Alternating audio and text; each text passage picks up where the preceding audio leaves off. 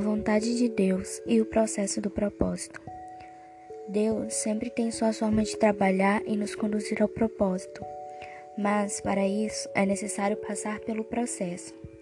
Em Gênesis, do capítulo 37 ao 50, é narrada a história de José. José, o filho mais novo e mais amado por seu pai, recebeu uma túnica especial, mas seus irmãos, cobertos de inveja e raiva, o venderam. Começa então o processo na vida de José que o conduziria ao propósito que Deus tinha para a vida dele.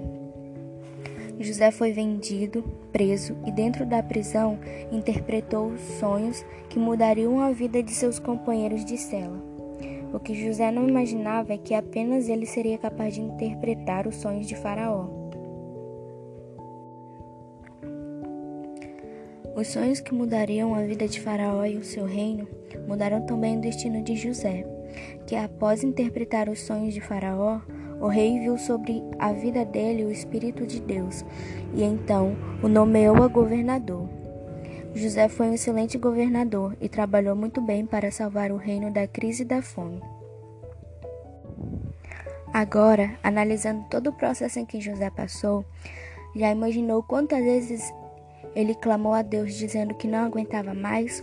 Ou quantas vezes ele pediu para que Deus o tirasse da prisão e o levasse de volta para o seu lar, sua família? Imagine que Deus tenha dito não. Ouvir um não de Deus para algo que tanto pedimos pode doer. Mas ele sabe que se a resposta fosse sim, o resultado doeria muito mais lá na frente. Foi necessário José passar pelo processo para que ele chegasse ao seu propósito. Em todos os momentos, Deus esteve com ele. E é assim com cada um de nós hoje em dia. Deus está em cada detalhe do nosso processo.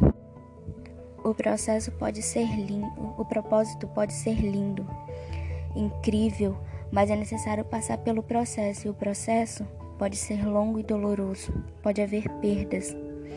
Às vezes, até mais perda do que ganho. Mas Deus nos conduz em cada passo e está em cada detalhe, mesmo quando não conseguimos ver. Deus age independente de entendermos as circunstâncias e é por isso que muitas vezes perguntamos o porquê.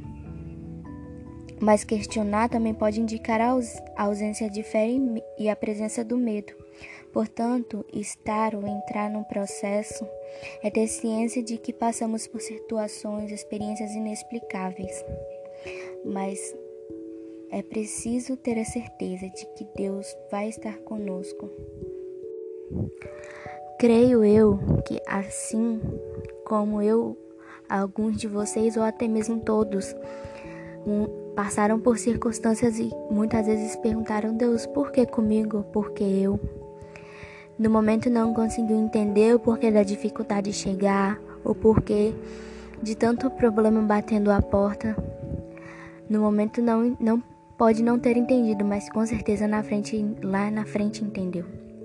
Quando Deus disse não, pode ter se aborrecido, pode ter questionado, ficado triste, mas com certeza, num futuro, percebeu que se Deus tivesse dito sim, as coisas teriam sido totalmente diferentes.